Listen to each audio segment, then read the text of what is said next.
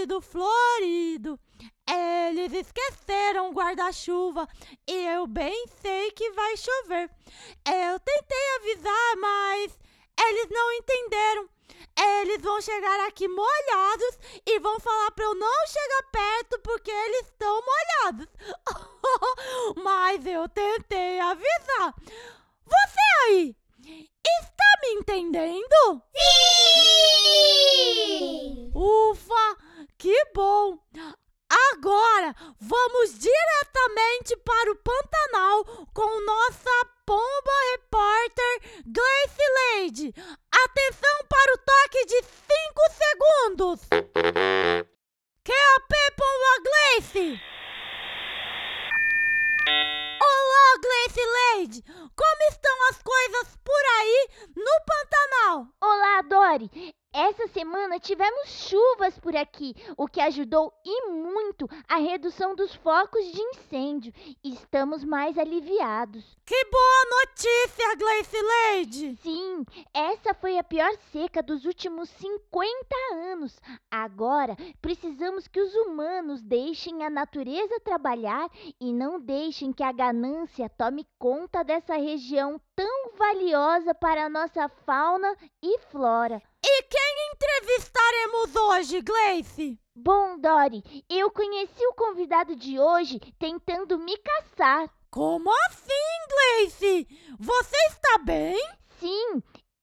Conseguiu. Ufa, percebi. Ele realiza saltos para pegar as aves durante o voo, mas eu fui mais alto e agora estamos aqui. Boa tarde, Dory. É, fique tranquila, Gleice. Eu estou satisfeito agora que comi fruta de lobo. Fruta de lobo?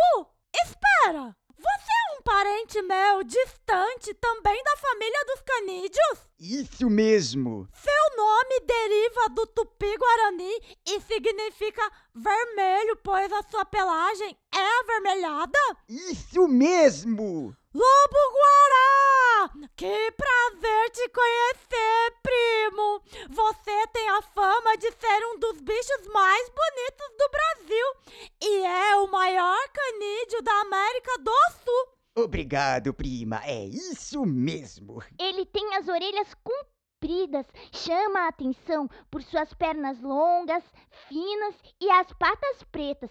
Seu corpo é esguio, podendo chegar a 40 quilos. Nossas orelhas são compridas, pois somos ótimos na audição e somos bons também no olfato. Sim, assim como eu, primo.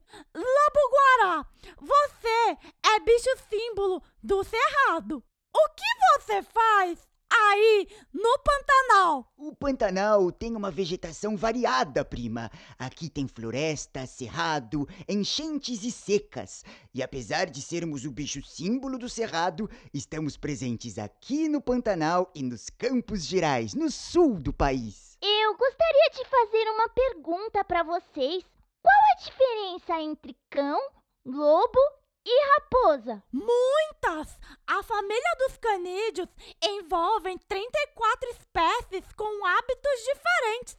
Nós, cachorros, somos os únicos domesticados pelos humanos. Também temos tamanhos diferentes, organização e alimentação. Percebi. Eu corri o risco de virar almoço do seu primo, mas no mundo animal estamos acostumadas a nos salvar todo dia. Desculpe, Gleice, eu como de tudo. Hum, pode ser bicho pequeno, plantas e frutas também. Agora que estou alimentado e estamos nessa distância, você está segura. Eu também como de tudo, que vai na ração, que eu não sei muito bem o que é, mas outros bichos eu não como, porque faço amizade fácil. Eu fico praticamente o tempo todo sozinho na minha área, sem amizades. Na sua área? Como assim? Nós vivemos em uma área nossa que marcamos com nosso xixi, cocô e vocalizações, que é tipo um latido. O nosso xixi pode ser sentido dias após termos urinado no local. E também fazemos uma patrulha para evitar invasores. Entendo, primo. A Meg, cachorra, minha prima também. Ela vive com a irmã da minha humana e fica aqui em casa às vezes.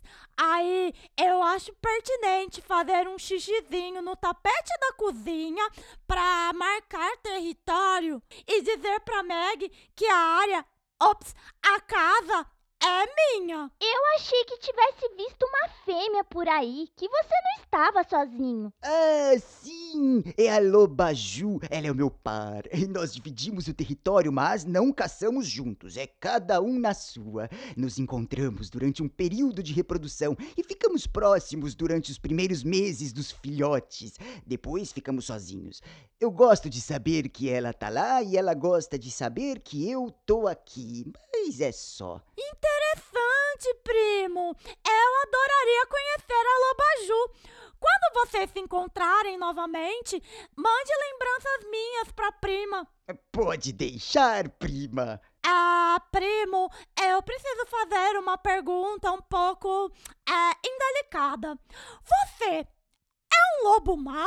Não, prima, nós não somos perigosos ou ameaçadores. Preferimos manter distância dos humanos. Eh, Somos muito discretos e estamos vulneráveis à extinção. Pois é, Dory, a destruição do habitat natural ameaça cada vez mais a vida dos lobos guarás. Eu faço minha parte para ajudar o meio ambiente. Como assim? Eu posso consumir vários frutos e eliminar as sementes intactas nas fezes, o que me torna um excelente dispensor de sementes. Boa, primo! Se cada um fizer a sua parte, é possível a natureza se recuperar. É, o papo tá bom, mas agora eu preciso interromper para continuar o programa. Eu fiquei muito feliz em te conhecer, viu, primo? Eu também fiquei feliz, prima. Eu nunca tinha sido entrevistado. E Ser entrevistado por parente, então, é alegria dupla. É, desculpa qualquer coisa em inglês. Eu sou uma pomba repórter. Entendo que você agiu pela sua sobrevivência. Gleice, obrigada, viu? Mas lembre que a saúde e segurança tem que vir antes da reportagem, hein? PKS! Segurança em primeiro lugar, Dory. TKS. TKS. Agora é a hora do nosso quadro Virando Bicho! Uh, uh, uh!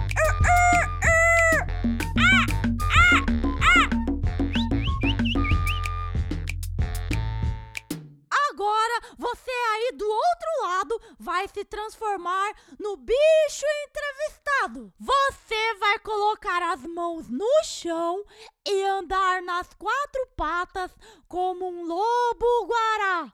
Então você vai se concentrar e ouvir todos os barulhos à sua volta. Com a audição muito apurada, não deixe escapar nenhum barulho do silêncio. Agora, apure seu olfato e sinta o cheiro dos objetos à sua volta.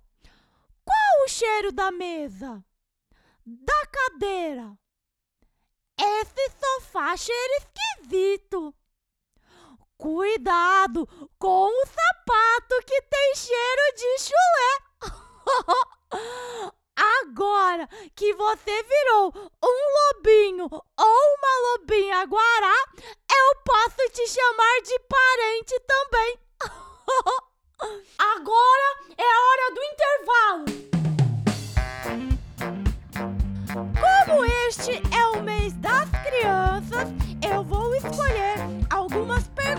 que vocês me mandam no e-mail meuhumanosaiu@hotmail.com e responder aqui no intervalo. A Ana Clara, de 8 anos, de Curitiba, perguntou: Dori, como é a língua cachorrês? Eu queria aprender para falar com a minha cachorrinha Laurinha. Bom, Ana, temos um impasse aqui. Eu não tenho muita didática para ensinar a falar cachorrês. Sinto muito. Eu vou pedir para a Sara averiguar na vizinhança se tem uma cachorrinha professora de cachorrês e qualquer retorno positivo eu te aviso. Eu tentei avisar meus humanos para levarem guarda-chuva hoje e não deu certo. Como que eu posso ensinar alguém assim? Mas o legal é que entre os cachorros e humanos, às vezes a gente não precisa se entender e já se entende. Se é que você me entende. o jeito que você fala com a Laurinha já é suficiente para ela se sentir amada e feliz de ter você como humana. Agora é o nosso momento musical. Au, au. No nosso momento musical, au, au, a maestrina, multi-instrumentista, melhor amiga,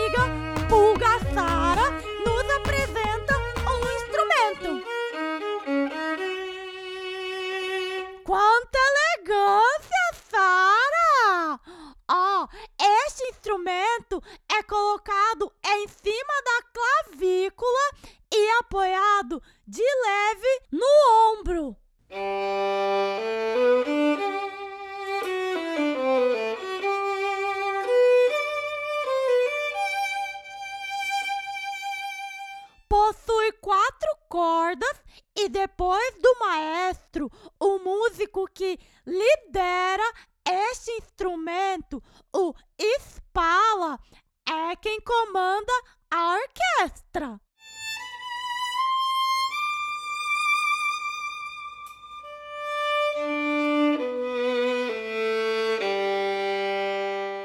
O violino. Este é o menor e mais agudo dos instrumentos de cordas. Gostou? Obrigada, Sara. Muito bela a sua performance, admirável. E o seu cabelo ficou muito bom cacheado, viu?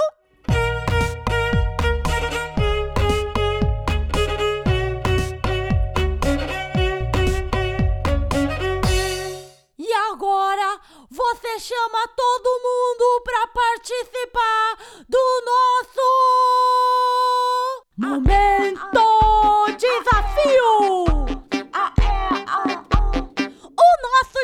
desafio de hoje será o desafio da chuva.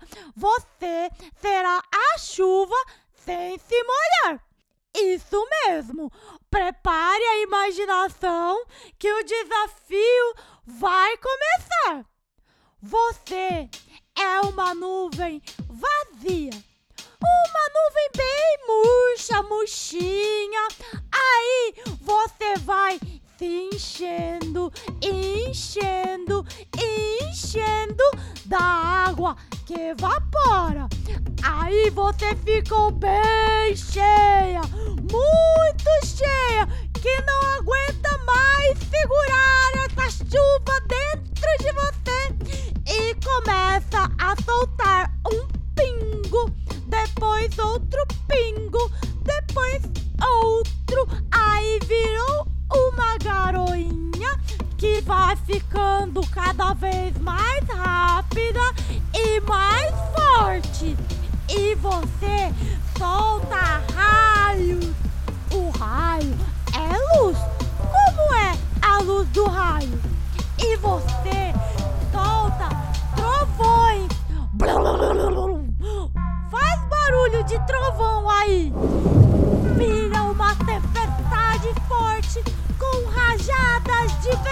E começa a ficar fraquinha de novo. A sua água vai acabando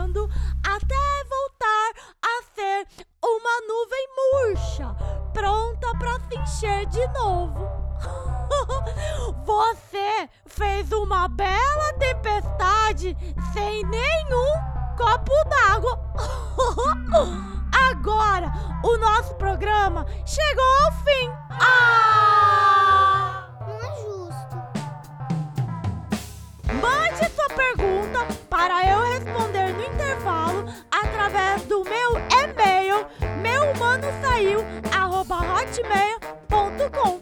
E se você quiser ter um animal de estimação, adote no Centro de Controle de Zoonose da sua cidade, o CCZ. No site da amparaanimal.org.br tem informações sobre adoção.